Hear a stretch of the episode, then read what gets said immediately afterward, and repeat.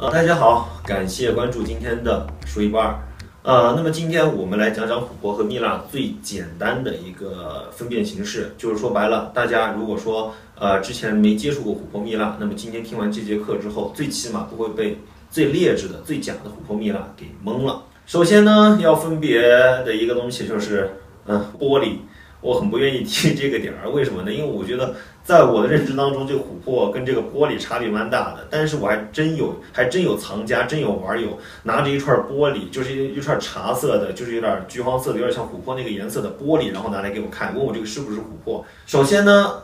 玻璃它肯定摸上去特别的凉，琥珀它是属于有机宝石，也是树脂的化石。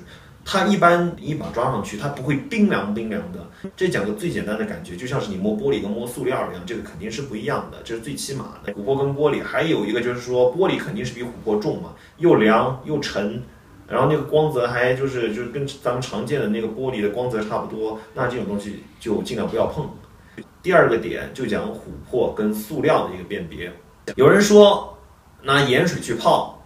飘得起来的就是琥珀，飘不起来的。就是塑料，呃，我必须要跟大家说，这个方法本来理论上是对的，但是它有它的弊端是什么呢？这盐水啊，它有一个比例，浓度过高的时候，鸡蛋都飘得起来。你不要说塑料，它的这个也又众说纷纭，自己在家里面调也是调的不一定准，不要试这个方法。那么我讲几个比较简单的，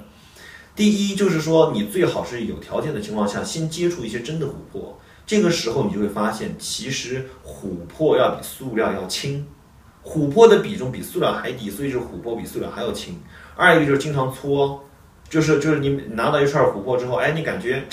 有点怀疑，到底是塑料还是琥珀，那就搓，或者是在牛仔裤上，就是慢慢的擦，慢慢的摩擦，把它擦热了。热了之后呢，你闻一下味道，有没有那种松香树脂的味道？你闻一下，塑料呢肯定没有。琥珀呢，抛过，尤其是抛过光之后呢，你要多磨一会儿。为什么？因为它表面上阻力已经很小了，表面抛的很光滑，不容易出味儿。这是最起码最简单的，一个是重量不一样，二一个是味道不一样，然后三一个就是纹路不一样。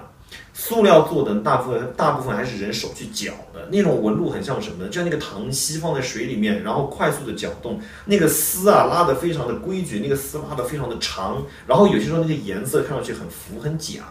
那么这种就大部分是塑料的，然后千万不要相信琥珀蜜蜡，拿起来会有一股子香水味儿，在不少地方见过那种东西，真的是假的有点离谱了，然后那个颜色也过艳，那种东西也不要去碰它。那么这就是塑料跟琥珀，就是最起码你不要买到这么假的。想知道更多，欢迎添加我的个人微信号，扫描屏幕上方二维码和搜索微信号都可以找到我。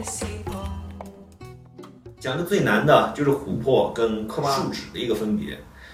琥珀它是松树、柏树的树枝的化石，那么它必须年份要够，那么才能形成我们所见到那种琥珀。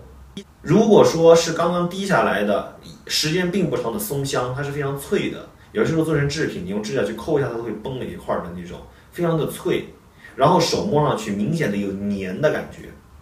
然后再上一级叫什么叫科巴脂？又叫硬树脂，就是那个纸树脂啊，它更硬了一点，硬化了一点，但是又没到蜜蜡的那个份儿上。那么科巴脂呢，味道它也有，最大的区别几个点：第一是它的硬度不够；二一个就是如果说你张真上手多捂一会儿，然后去摸它，它的手感比真的琥珀要黏。呃，如果说那个